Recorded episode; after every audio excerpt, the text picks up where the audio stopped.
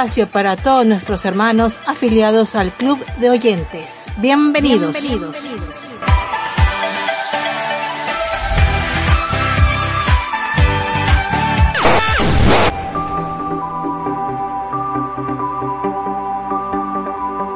Muchas bendiciones en el Señor te dan este día todos nuestros hermanos afiliados al Club de Oyentes. Una vez más estamos aquí en su programa Club de Oyentes. Le enviamos saludos afectuosos a todos nuestros hermanos de Sudamérica, Centroamérica, parte de Norteamérica y el Caribe que nos sintonizan. Saludos especiales para la radioemisora Alfa Estéreo de Panamá que retransmiten los programas de Radio Vida Esperanza. Esperamos que estén con la bendición del Señor, eh, siendo fortalecidos cada día en Él, caminando siempre en Él bajo su guía y bajo su sabiduría. Dice una frase, un pensamiento de Calvino. Un perro ladra cuando su amo es atacado yo sería un cobarde si es atacada la verdad de Dios y permanezco en silencio. Efectivamente sabemos que nosotros en todo momento tenemos que dar eh, prueba de nuestra fe. Habrá circunstancias en las cuales nosotros nos enfrentaremos a personas completamente incrédulas en el Señor, incrédulas en el Evangelio, y pues en ese momento debemos saber dar razones de nuestra fe. No por cuestión de, de orgullo o de tener la razón, sino que sabemos que precisamente todo lo contrario. Solamente por la razón de poner en alto el nombre de nuestro Señor y asimismo que la persona pueda llegar al conocimiento de la verdad de Dios y pues pueda alcanzar la salvación, por supuesto. Ese es el propósito primordial que nos debe mover en dar eh, evidencia de nuestra fe. Y por supuesto, dando frutos dignos de arrepentimiento, como dice la palabra de Dios.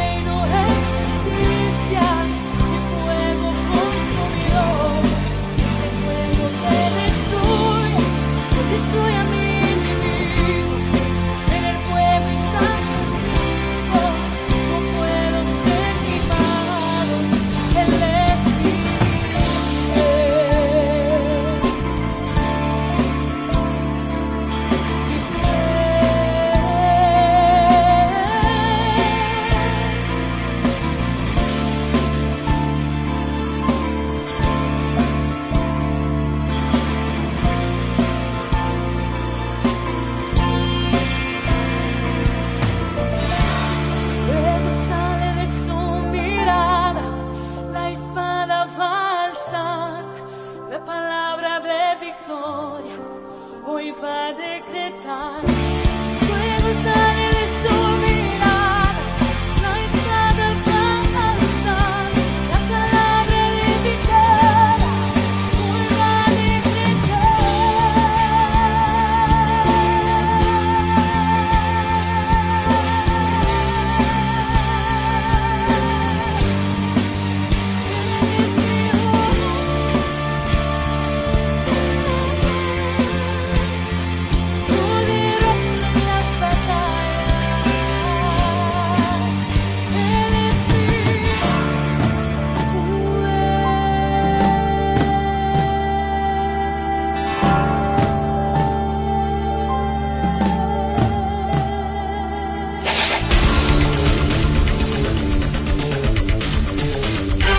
Noticias en el Club de Oyentes.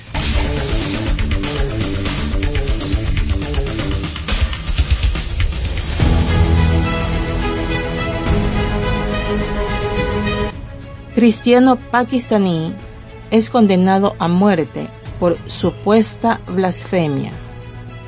13 de julio 2022. Después de cumplir cinco años de prisión, un cristiano propietario de un taller de reparación de bicicletas en Lahore, Pakistán, ha sido condenado a muerte por cargos infundados de blasfemia, según su abogado. El abogado Riaz Anjum le dijo a un noticiero en 2017 que Muhammad Irfan le había pedido a Ashfaq Masih que no le cobrara por la reparación de una bicicleta porque era un devoto de los musulmanes, sufíes y santos. Masi rechazó su solicitud, diciendo que solo seguía a Jesús y que no estaba interesado en los estatutos religiosos de Irfan como musulmán. La policía local luego arrestó a Masi, de 36 años, un cristiano pentecostal que vive en un pueblo de Lahore, acusándolo de faltarle el respeto a Mahoma. Durante su comparecencia ante el tribunal, Masi testificó que fue incriminado por cargo falso por parte del denunciante en el caso, que es propietario de su tienda, y también de quien dirige un taller de reparación de bicicletas y motocicletas cercano. Masi le dijo a la corte que éste estaba celoso de su éxito y que había intentado dos veces pelear con él por clientes y le guardaba rencor. El abogado de Masi le dijo al medio que señaló al juez de sesiones adicionales que en el primer informe presentado por los agentes de policía no indicaba que su cliente hubiera cometido una blasfemia. El demandante hizo el reclamo de blasfemia cuando dio su declaración a la policía. Aunque no había pruebas sólidas contra su cliente, un juez rechazó el argumento de darle a Masi el beneficio de la duda. Así que el juez dictó una sentencia de muerte a Masi el 4 de julio. El hermano de Masi, Mehmud, dijo que la familia contrató al ex vicepresidente del Consejo de Abogados de Pakistán para apelar la condena ante el Tribunal Superior de Lahore. Amenaza a la libertad religiosa en Costa Rica. Proyecto de ley busca condenar las terapias de conversión. 29 de junio 2022. El diputado cristiano Fabricio Alvarado advirtió que el Congreso de Costa Rica extendió el plazo de discusión de un proyecto de ley que pretende condenar las terapias de conversión, es decir, hacer ilegal hablarle de los principios bíblicos de la sexualidad a quienes tengan disforia de género. En la Asamblea Legislativa y de manera progresiva y sin avisar, el Frente Amplio presentó una moción para ampliar el plazo y mantener con vida el proyecto, presentado por un exdiputado y que busca condenar las terapias de conversión. Esta ley es una latente amenaza para la libertad religiosa, por eso los diputados de la fracción de la Nueva República votamos en contra, pero recibió el apoyo de los diputados de los otros partidos, explicó Alvarado. Para el diputado esto deja en evidencia que la conformación de esta nueva Asamblea Legislativa está dominada por quienes apoyan la agenda antivalores promovida por los activistas de la comunidad LGBT.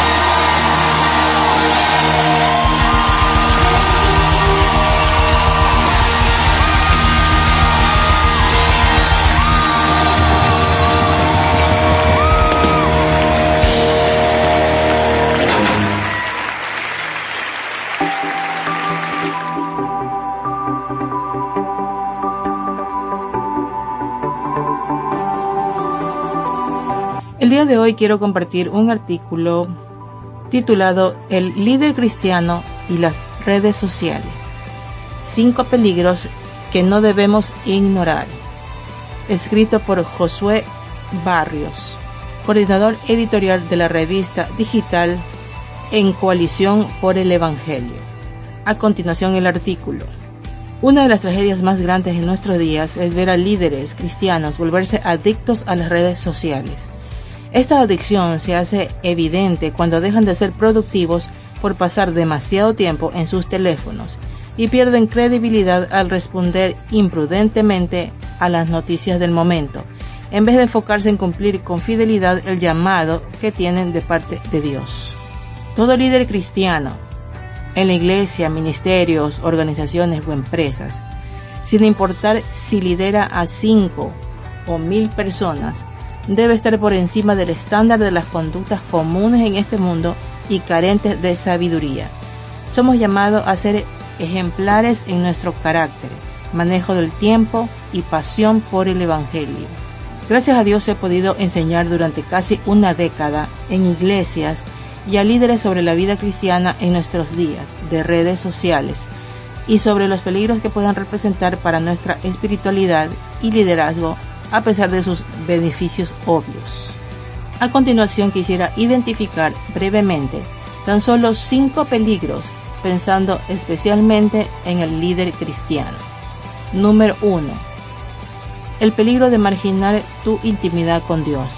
Las redes sociales están hechas para ser adictivas de muchas maneras. Ellas son gratis para nosotros porque somos finalmente el producto que ofrecen a los anunciantes. Así que el principal peligro para nuestro liderazgo es que seamos distraídos hasta el punto de que estemos más preocupados por lo que vemos y hacemos en Internet que por servir en donde Dios nos puso. Sin embargo, algo más fundamental es lo que esta distracción representa para nuestra espiritualidad. Piense en esto. ¿Cómo podemos ser líderes piadosos en las tareas a las que Dios nos llama si permitimos que las redes sociales constantemente nuestra atención? ¿Cómo cultivar nuestra intimidad con Dios si estamos más familiarizados con las redes sociales que con su presencia? No es malo en sí mismo usar las redes sociales para mantenernos informados de lo que está pasando, o compartir contenido edificante. Pero necesitamos priorizar nuestros tiempos a los pies del Señor para escuchar su voz y ser moldeados por Él para el servicio a los demás. Número 2. El peligro de vivir para agradar a los hombres. Hay psicólogos que explican cómo hacemos apuestas dentro de nuestras mentes siempre que publicamos algo en redes sociales, haciéndonos preguntas como ¿cuántos me gusta tendré? ¿Quiénes van a comentar? ¿Quiénes verán mis historias? Esta incertidumbre fomenta una adicción a las redes sociales, como la que sienten las personas por las máquinas tragamonedas en los casinos. Las apuestas son adictivas. Sentirnos cerca de ganar el premio que nos ofrece o mantener una buena racha nos lleva a seguir apostando. En las redes sociales esta dinámica nos lleva a publicar más contenido para ver cuánta validación social recibimos y nos empuja a entrar constantemente a estas aplicaciones para revisar cómo otros responden a nuestras publicaciones. Por eso he escrito antes que ser un influencer o líder cristiano en Internet y vivir más para el ojo de Dios que para los ojos de otras personas puede ser tan difícil como nadar a contracorriente en un río caudaloso. No podemos vivir para el me gusta de los hombres y para el Señor al mismo tiempo. Como escribió Pablo, porque busco ahora el favor de los hombres o el de Dios, o me esfuerzo por agradar a los hombres. Si yo todavía estuviera tratando de agradar a los hombres, no sería siervo de Cristo. Número 3. El peligro de pecar en la multitud de palabras. El libro de Proverbios dice que en las muchas palabras la transgresión es inevitable, pero el que refrena sus labios es prudente. Esto significa que es imposible no pecar de alguna manera si pasas el día publicando contenido en Internet, subiendo historias en Instagram, grabando videos con tus opiniones sobre noticias, lanzando tweets que pasan por tu mente en respuesta a otras publicaciones, etc. En las muchas palabras podemos pecar de varias formas, exaltándonos a nosotros mismos, presentándonos como expertos en asuntos en los que no lo somos, siendo imprecisos al hablar, exagerando para llamar la atención, promocionando nuestra piedad y de muchas otras maneras. Cuanto mayor es el alcance de nuestro liderazgo, también es el impacto que nuestro pecado e imprudencia puede tener en nosotros y en quienes servimos. Por eso es crucial orar.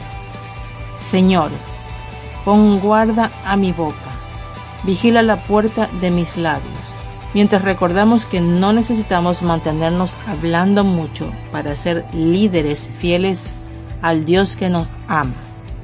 Número 4. El peligro de abrazar una visión distorsionada del mundo. Las redes sociales no nos presentan una visión fiel del mundo que nos rodea. En cambio, nos presenta una realidad ordenada por algoritmos de manera específica para cada uno de nosotros a fin de capturar más y mejor nuestra atención. En esta visión parcial, las noticias importantes son las que más nos indignan o llaman la atención. Nuestras opiniones rara vez son confrontadas y podemos estar más atentos a controversias lejanas que nos interesan que a peligros cercanos que ignoramos.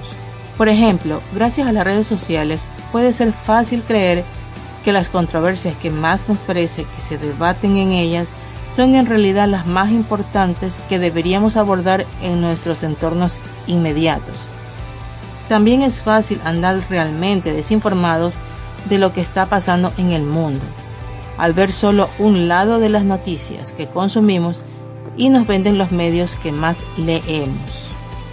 Si nuestra visión del mundo es formada de manera significativa por las redes sociales, ¿cómo podremos liderar con fidelidad aplicando la Biblia a los desafíos principales en nuestros tiempos y contextos particulares?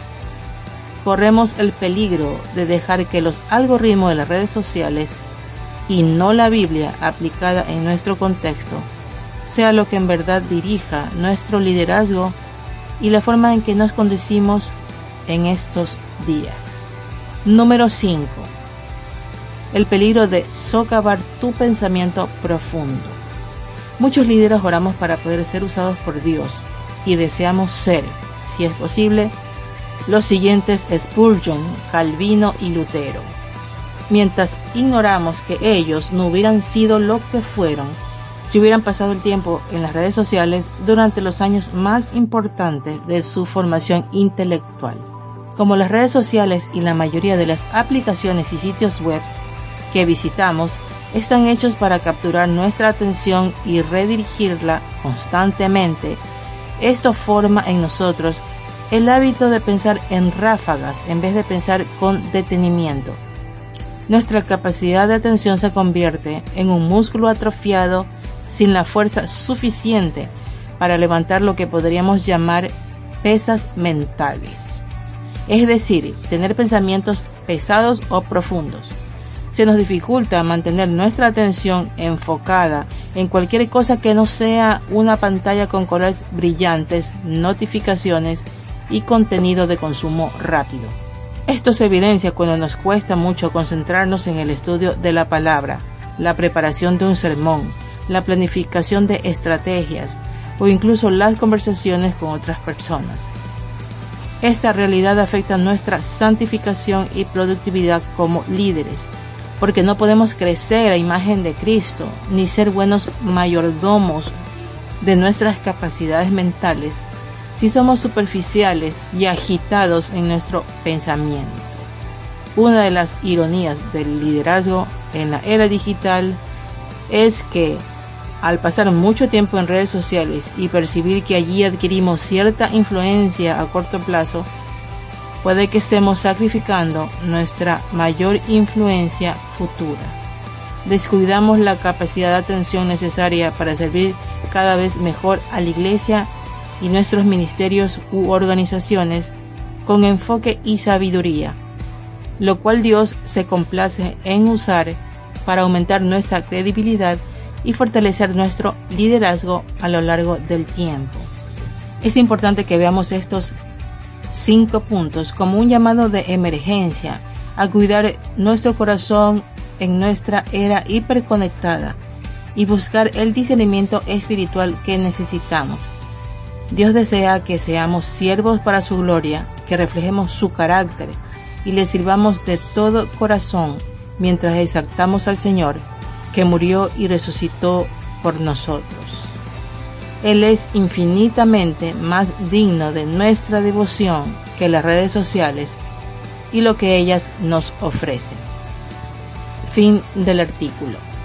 Estos puntos mencionados en este artículo realmente vemos que es lo que está ocurriendo en la actualidad. Y no solamente con los líderes, sino a nivel de todo cristiano. Todo siervo del Señor, eh, o hermano que colabora en alguna manera en la iglesia o en nuestra vida personal también, estamos posiblemente cayendo en estos errores, dando más cabida a todo lo que son redes sociales o atención de los medios digitales más que cosas que realmente nos edifican o nos aportan y nos ayudan a crecer espiritualmente. Es importante que consideremos estas palabras finales en el artículo de tomarlo como un llamado de emergencia, realmente que hagamos un autoanálisis y veamos si estamos cayendo en estos errores y pues hacer la rectificación a tiempo y poder entender que si queremos crecer espiritualmente, ir subiendo peldaños en nuestra vida espiritual, pues tenemos que buscar más del Señor y hacer esos sacrificios que el Señor nos pide para poder crecer en nuestro espíritu y también crecer en todo ámbito, quitando cualquier estorbo que impida pues nuestro crecimiento.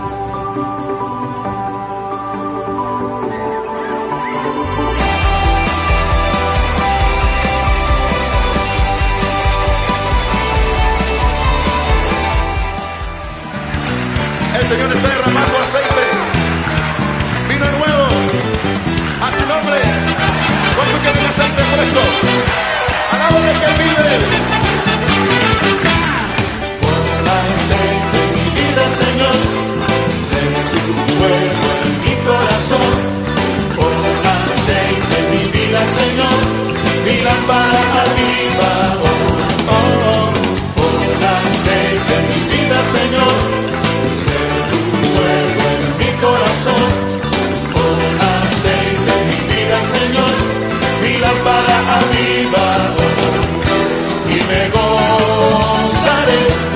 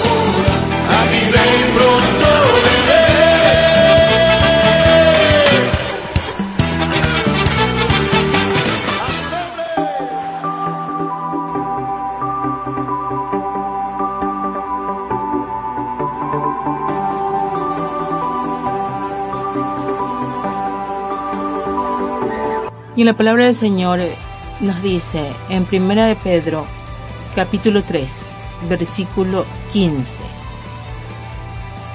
Sino santificad a Dios el Señor en vuestros corazones y estad siempre preparados para presentar defensa con mansedumbre y reverencia ante todo el que os demande razón de la esperanza que hay en vosotros.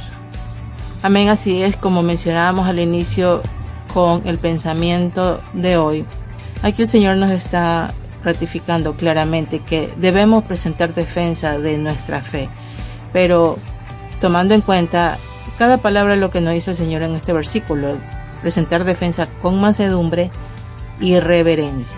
Y por supuesto, en la manera que el Señor nos guíe, nos dirija y ponga las palabras en nuestra boca debidas y correctas según la circunstancia y según la persona con la cual estemos tratando. Importante siempre pedir al Señor sabiduría para que las palabras que salgan de nuestra boca sean realmente las que vayan a servir de edificación y también para convencimiento de pecado a la persona con la cual estemos dando razón de nuestra fe.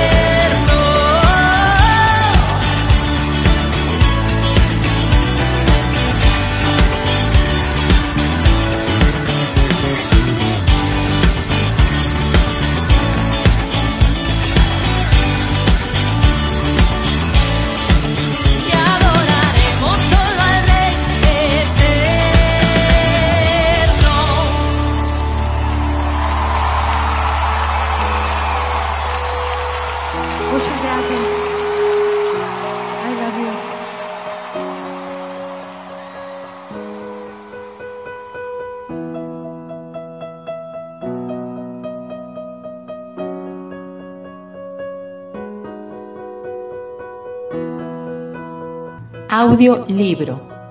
Cámbiame, Señor. Por Evelyn Christensen.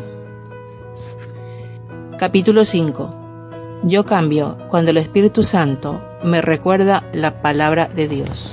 Para enseñar a otros. El Espíritu Santo trae frecuentemente a mi mente porciones de las escrituras que he guardado en mi corazón, de tal modo que pueda enseñar a otros las verdades que Dios me ha enseñado a mí.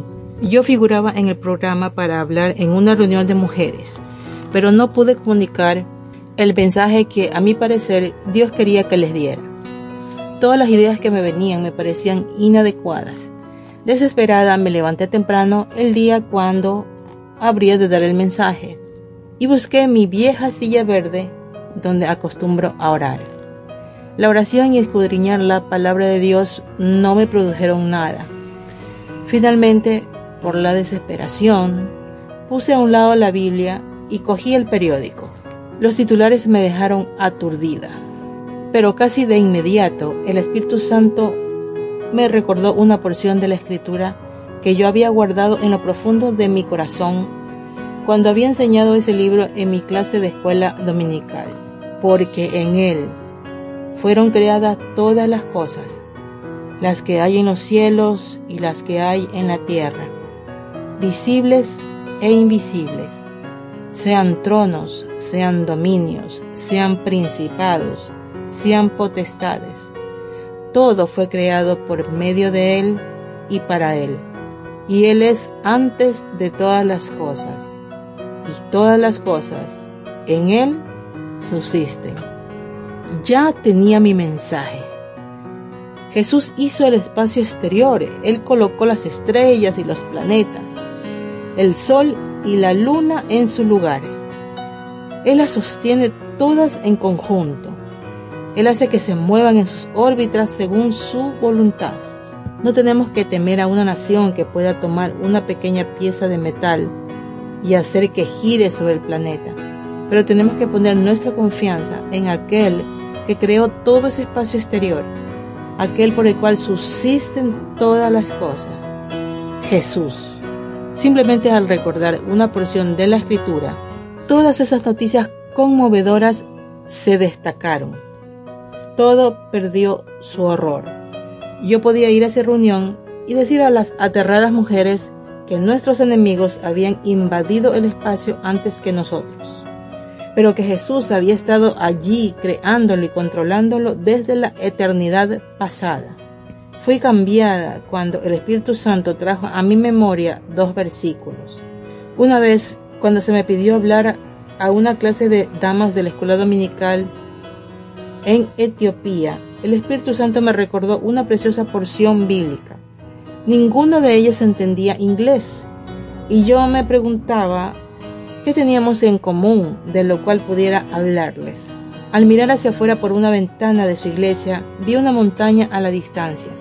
Inmediatamente el Espíritu Santo trajo a mi mente mis versículos de montaña que están en el Salmo 121. Ellas entendían las montañas. Lentamente, con la ayuda de una intérprete, les relaté cómo Dios me habló en mi montaña.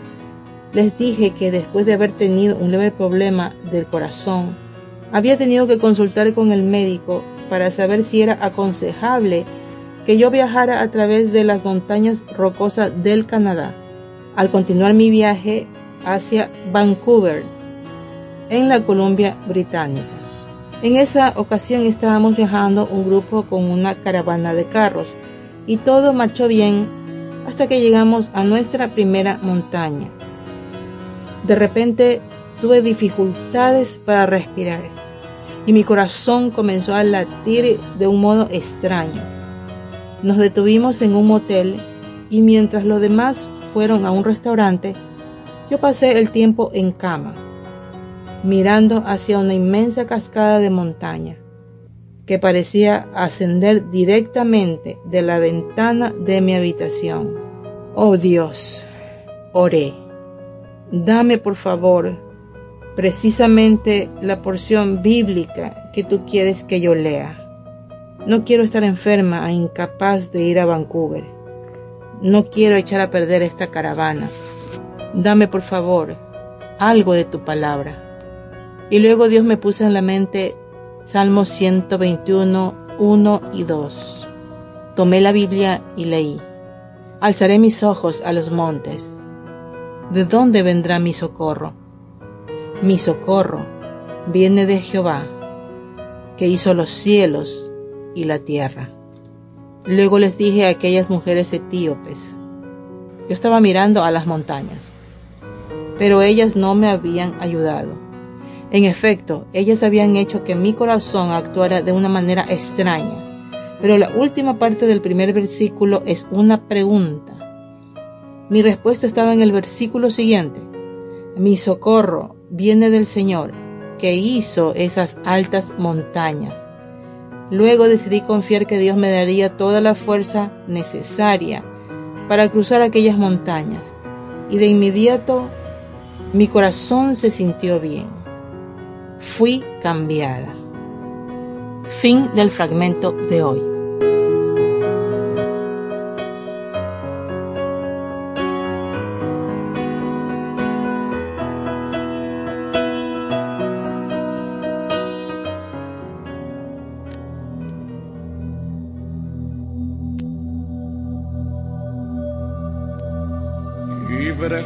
αγαπνάει εις μερεχα.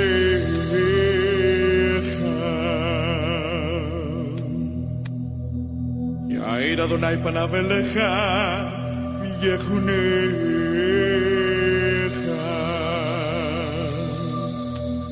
Εις Αδωνάι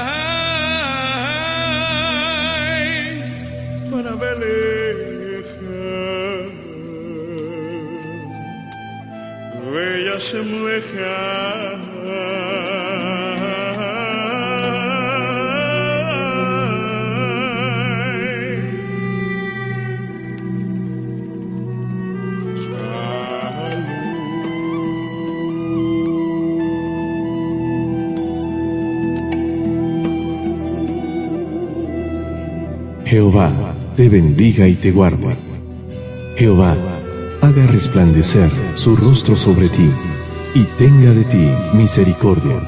Jehová alce sobre ti su rostro y ponga en ti paz. Y pondrán mi nombre sobre los hijos de Israel, y yo los bendeciré.